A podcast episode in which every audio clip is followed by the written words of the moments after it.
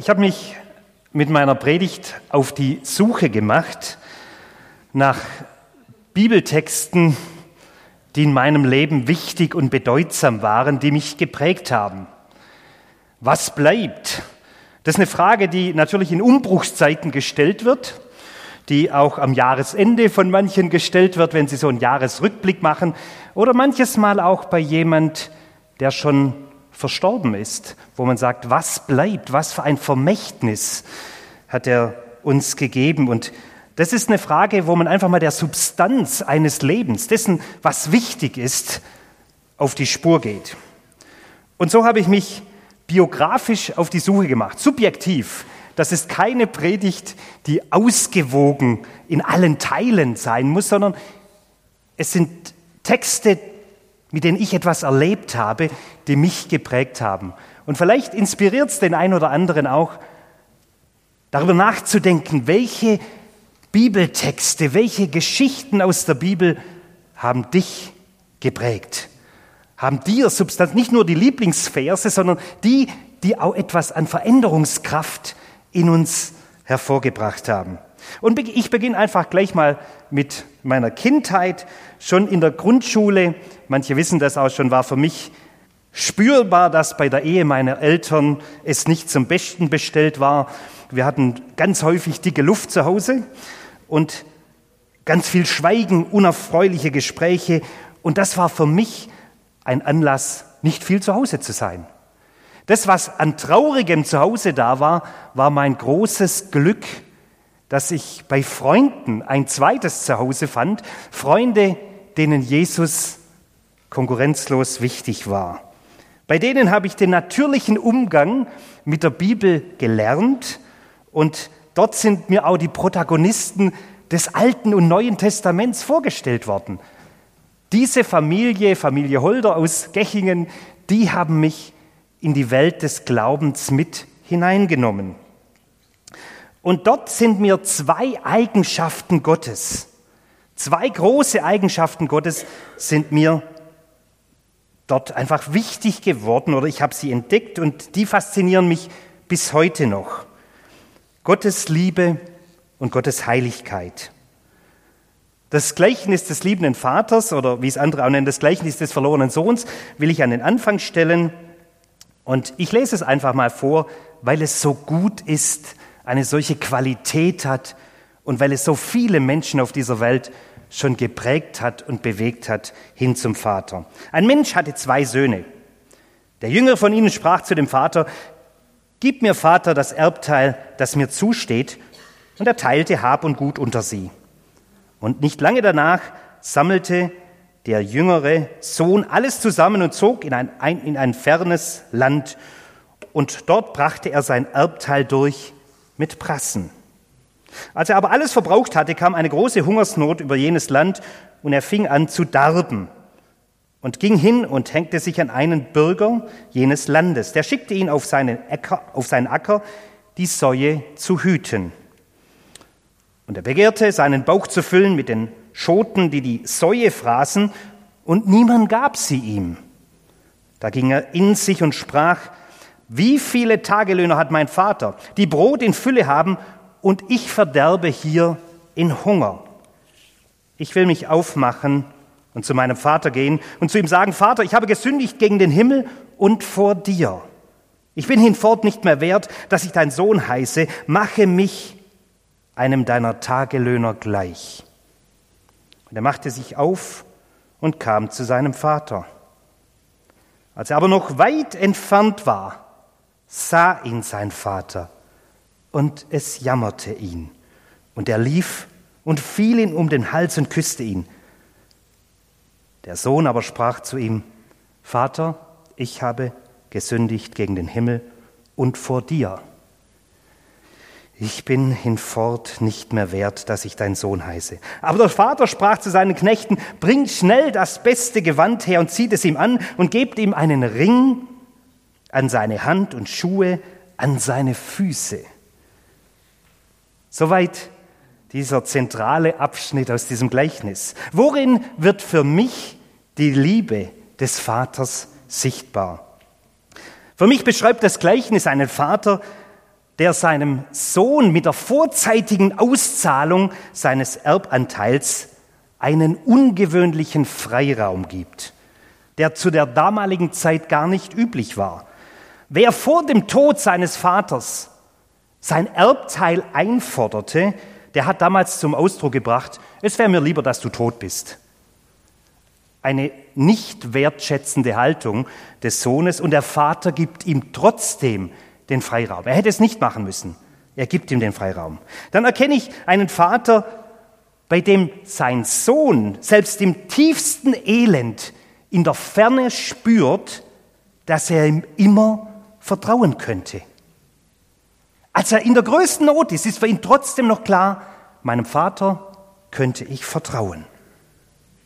Dann beschreibt Jesus einen Vater, der seine Hoffnung nicht aufgibt, dass sein Sohn wieder zurückkommt, indem er immer wieder nach ihm Ausschau hält. Wie, de, wie hätte er ihn sonst von weitem erkennen können, wenn er nicht nach ihm Ausschau gehalten hätte? Er hatte Hoffnung, dass sein Sohn wieder zurückkommt. Dann sehen wir einen Vater, der seinem Sohn entgegenrennt, trotz dessen ehrlosem Verhalten. Er hätte auch hinstehen können und sagen, komm mal, kriech mal zu mir hier. Nein, er rennt ihm entgegen. Und das war damals gar nicht üblich für einen ehrvollen, würdevollen Mann, der hat das nicht gemacht. Aber die Liebe zu seinem Sohn ist so groß, dass er ihm entgegenrennt, ihn umarmt, ihn küsst, ein untrügliches Zeichen seiner leidenschaftlichen Vaterliebe. Und es begegnet mir ein Vater, der für seinen eigensinnigen Sohn ein großes Willkommensfest feiert und der ihm mit der Übergabe seines Siegelrings und von Schuhen für alle Beteiligten sichtbar macht. Dieser Mann ist mein Sohn. Ich habe ihn wieder in den Sohnesstand versetzt. Ein Gleichnis, das damals, wo ich noch gar nicht Jesus nachgefolgt bin, und heute zu meinem Herzen spricht. Ein großartiges Gleichnis. Was für ein Gott. Ein zweites Wort neben der Liebe, mit dem Gott in der Bibel ganz häufig charakterisiert wird, ist das hebräische Wort Kadosh, das wir im Deutschen mit heilig übersetzen.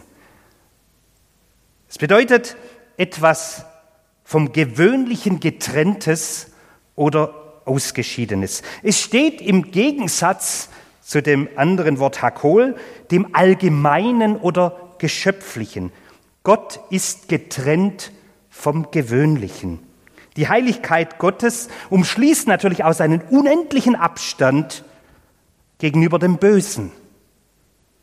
Gerhard Meyer, der Tübinger Theologe, hat es so ausgedrückt, die Heiligkeit Gottes bedeutet die völlige Feindschaft Gottes gegenüber dem Bösen. Gott ist eine Kategorie für sich.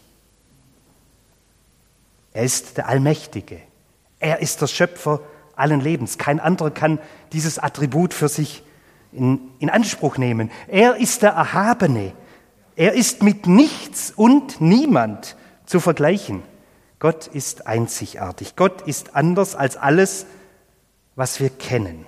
Das Buch der Offenbarung hat mich schon als Jugendlicher sehr fasziniert, weil dort dem Johannes ein Einblick in die andersartige Welt Gottes gewährt wird. Johannes sieht etwas, im Geiste und schreibt als Ermutigung für die damalige Gemeinde etwas über die Größe und Herrlichkeit und die Majestät Gottes.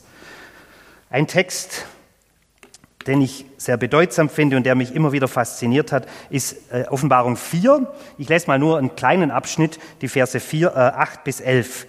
Und jedes der vier Lebewesen also wir sind in einem Blick, dem Johannes gewährt wird, in den Thronsaal Gottes. Und jedes der vier Lebewesen hatte sechs Flügel, außen und innen voller Augen. Sie ruhen nicht bei Tag und Nacht und rufen, heilig, heilig, heilig ist der Herr, der Gott, der Herrscher über die ganze Schöpfung. Er war und er ist und er kommt. Und wenn die Lebewesen dem, der auf dem Thron sitzt und in alle Ewigkeit lebt, Herrlichkeit und Ehre und Dank erweisen. Dann werfen sich die 24 Ältesten vor dem, der auf dem Thron sitzt, nieder und beten ihn an, der in alle Ewigkeit lebt. Und sie legen ihre goldenen Kränze vor seinem Thron nieder und sprechen, würdig bist du, unser Herr und Gott, Herrlichkeit zu empfangen und Ehre und Macht. Denn du bist es, der die Welt erschaffen hat. Durch deinen Willen war sie und wurde sie erschaffen. Gott ist in seiner Herrlichkeit und Größe nicht einsam, sondern in Gemeinschaft von feurigen Engelswesen. Sie loben und besingen unaufhörlich die Heiligkeit Gottes. Und dann sind da auch noch die 24 Ältesten, vermutlich bewährte Leiter aus dem Volk Gottes des alten und neuen Bundes, die nun schon vollendet sind und sich jetzt in der Nähe von Gottes Thron befinden.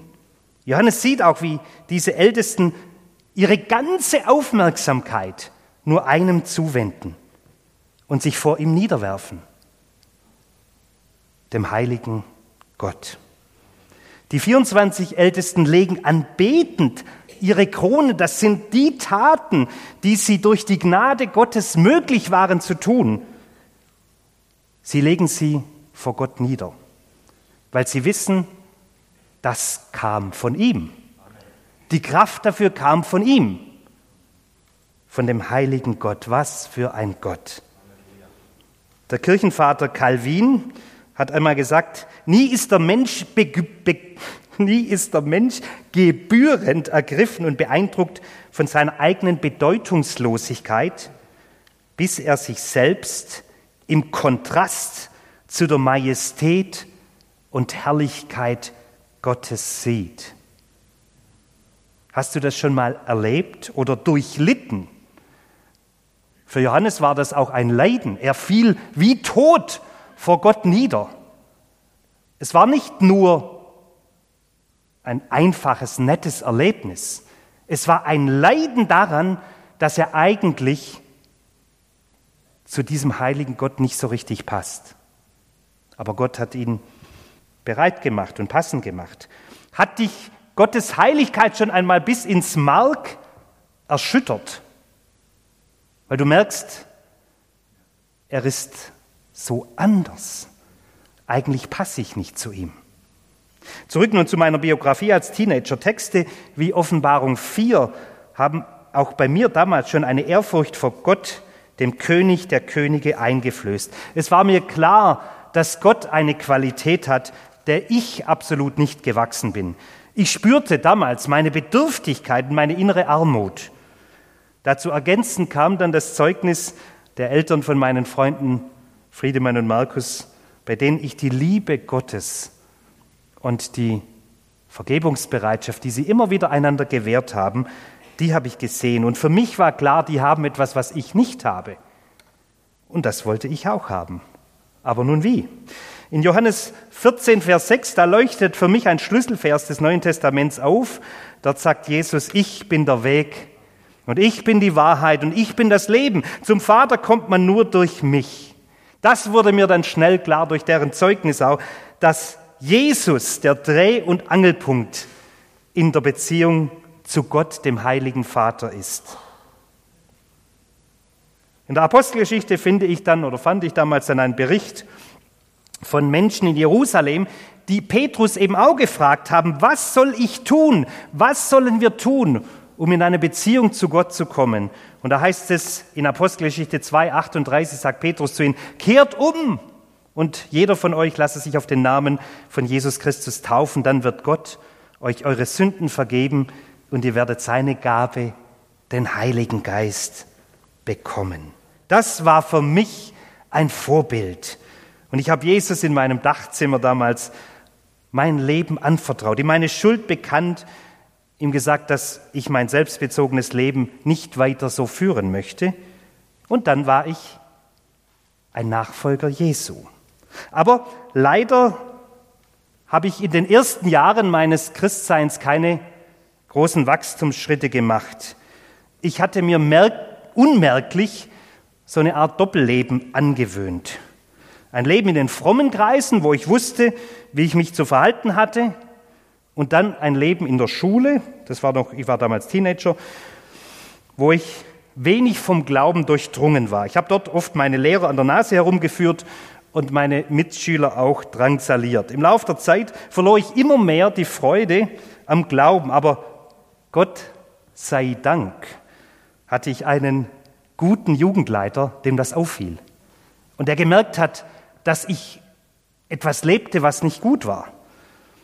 Und er lud mich ein in eine Gemeinde, wo mehr dem Thema Jüngerschaft, wie lebe ich nun als Nachfolger Jesu, wo dem etwas mehr Platz gegeben wurde und einen höheren Stellenwert beigemessen wurde. Und in der Phase war für mich das Wort aus 2. Petrus 2, Vers 1 und 2 ganz wichtig.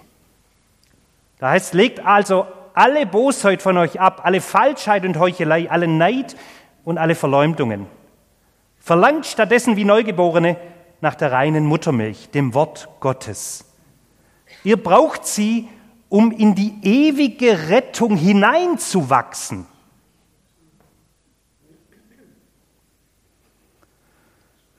Jetzt bin ich nochmal richtig durchgestartet mit Jesus und eben auch mit dem, was dieser Vers zum Ausdruck bringt, dass ich mit Gottes Wort leben muss, dass es eine Prägung und eine Prägekraft für mich haben will. Aber das geht nur, wenn man sich dem auch aussetzt.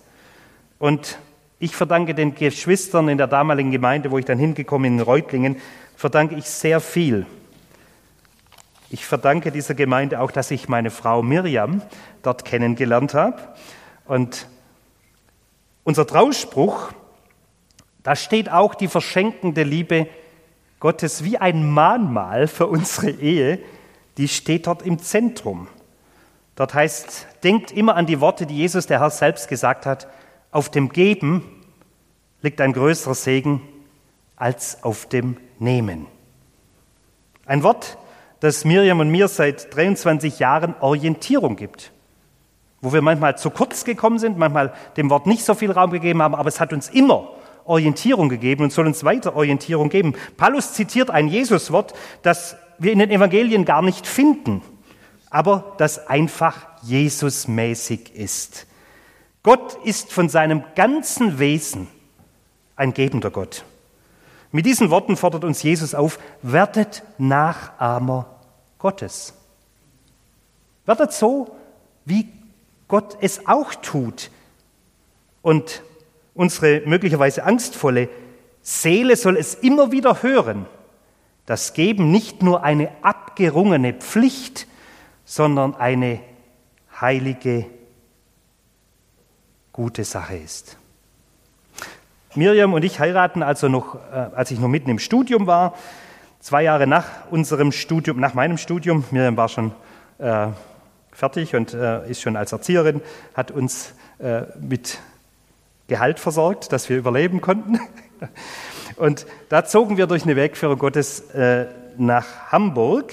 Dort war ich als Gebietsverkaufsleiter für einen Büromöbelhersteller tätig und während unserer vier Jahre in Hamburg hörten wir der Ansgar-Kirche, die von dem damaligen oder von dem evangelischen Theologen Wolfram Kopfermann, der heute nicht mehr lebt, gegründet wurde. Ein Thema, das Wolfram und der Gemeinde dort sehr am Herzen lag, war das Thema in Christus sein.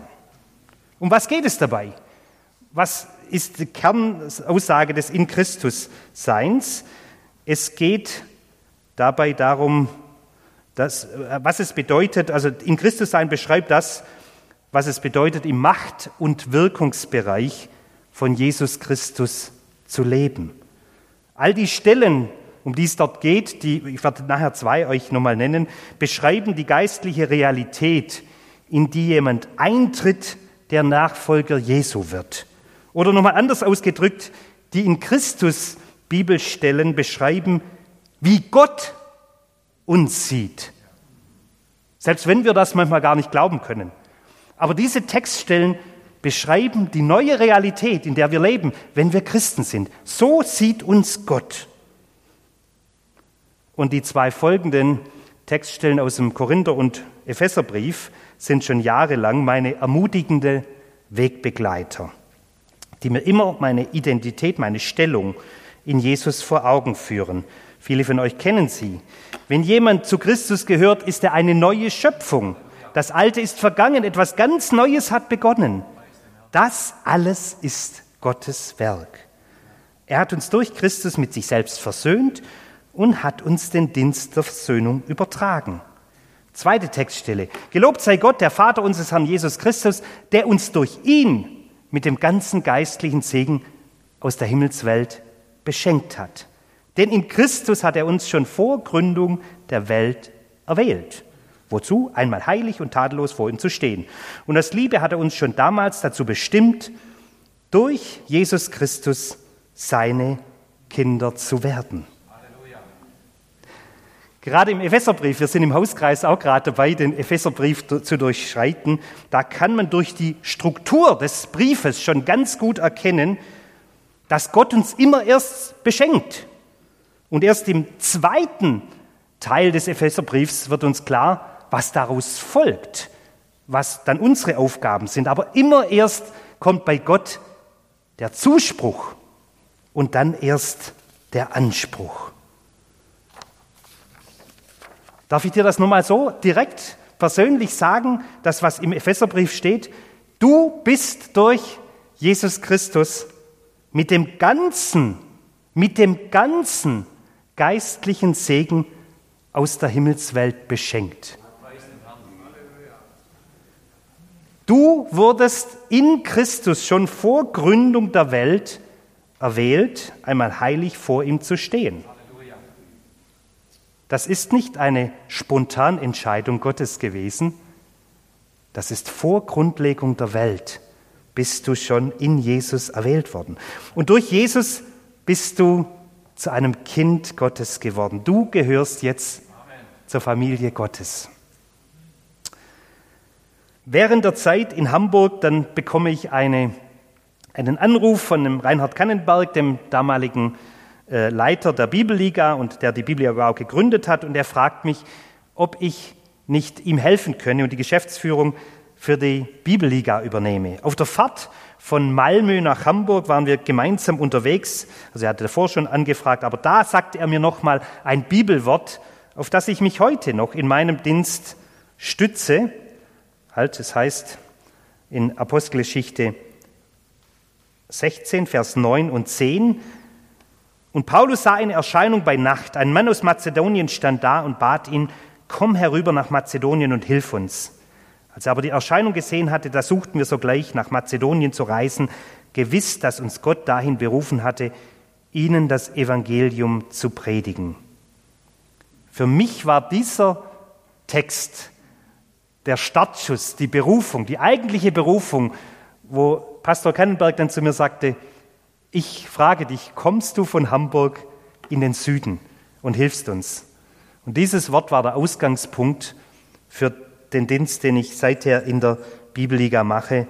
Ein bedeutsames Wort, immer wenn es mir schwerfällt, die Aufgabe weiterzuführen, dann gucke ich zurück auf dieses Wort und sehe, ja, da war der Ursprung. Viele von euch kennen äh, schon die Bibelliga, ein Text, der uns als Bibliga und mich auch seit diesen 15 Jahren, äh, in denen ich nun für die Bibliga unterwegs bin, äh, ganz wesentlich ist, ist auch wieder ein Text aus der Apostelgeschichte mit dem Philippus. Ich habe es schon manches Mal erzählt, aber es ist für mich so ein zentrales Wort. Philippus fragt den Äthiopier, der eine Schriftrolle gekauft hat, verstehst du auch, was du liest? Er aber sprach, wie kann ich wenn mich nicht jemand anleitet. Und er bat Philippus aufzusteigen und sich zu ihm zu setzen.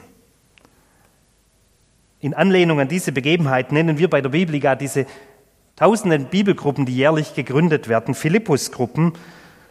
Und die Teilnehmer nennen wir Äthiopier, auch wenn sie aus Madagaskar oder aus Thailand kommen. Sie heißen trotzdem Äthiopier in Anlehnung an diese Geschichte.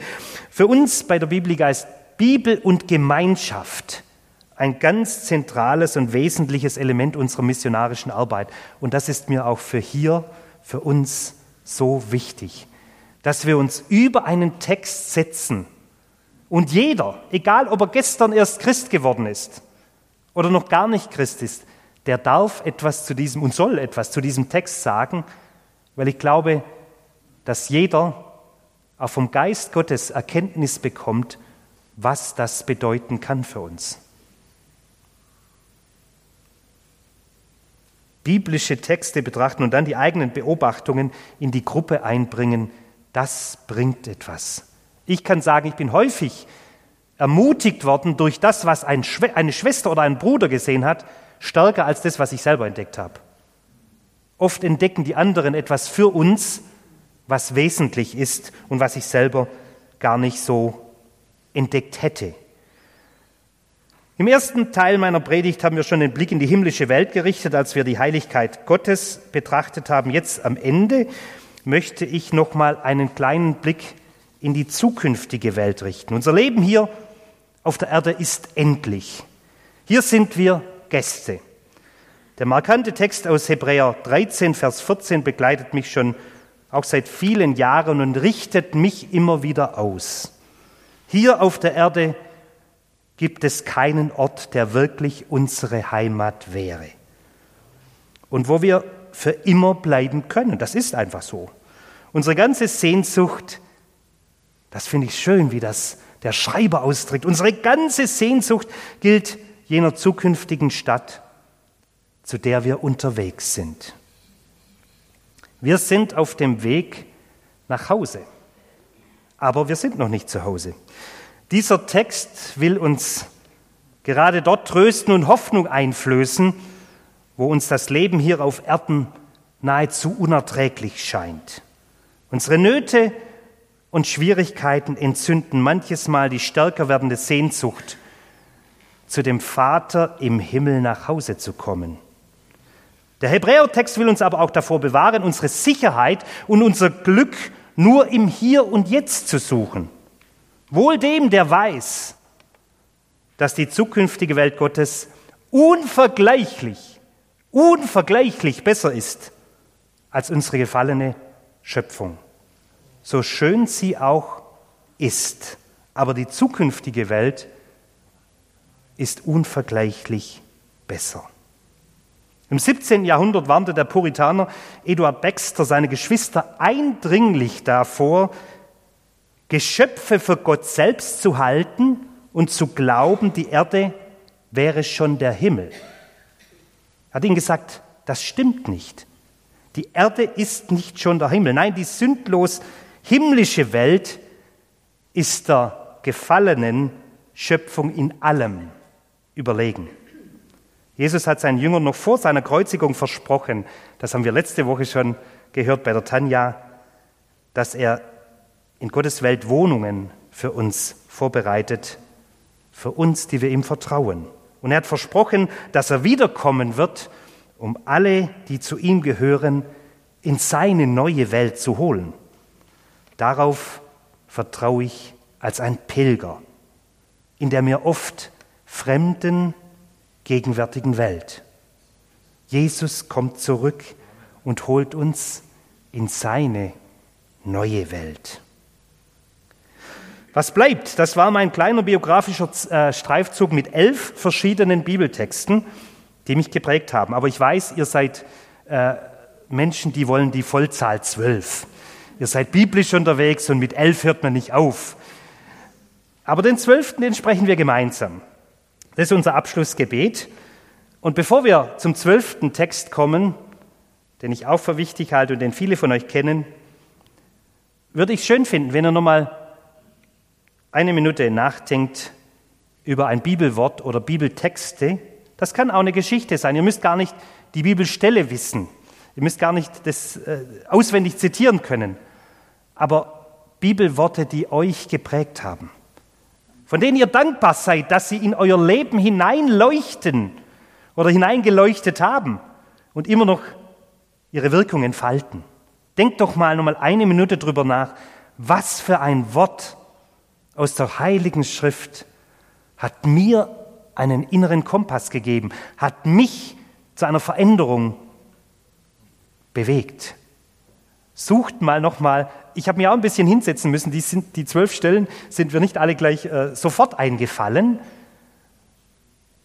Überlegt mal, welches Wort hat mir eine Prägung gegeben? Und vielleicht könnt ihr das danach auch nochmal mit jemandem teilen. Oder auch heute Mittag nochmal mit jemandem teilen. Es ist gut, Kolosserbrief sagt, das Wort äh, Christi soll reichlich unter uns wohnen. Es ist gut, wenn wir uns damit stärken, auch mit den Texten, die unser Leben berührt haben. Nicht nur, wo wir distanziert einfach irgendwie eine Erkenntnis drüber haben, sondern die unser Leben berührt haben, die unser Leben verändert haben. So, jetzt kommt der zwölfte Text. Ich würde gerne mit euch den berühmten Psalm 23 zum Abschluss beten. Der hat auch so viel Substanz drin. Steht doch bitte dazu auf zum Ende der Predigt und wir beten ihn gemeinsam. Der Herr ist mein Hirte, mir wird nichts mangeln. Er weidet mich auf einer grünen Aue und führet mich zum frischen Wasser. Er erquicket meine Seele. Er führet mich auf rechter Straße um seines Namens willen. Und ob ich schon wanderte im finsteren Tal, fürchte ich kein Unglück, denn du bist bei mir, dein Stecken und Stab trösten mich. Du bereitest vor mir einen Tisch im Angesicht meiner Feinde. Du salbest mein Haupt mit Öl und schenkest mir voll ein.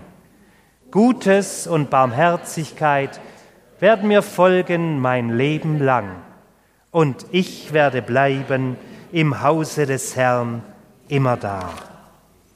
Amen.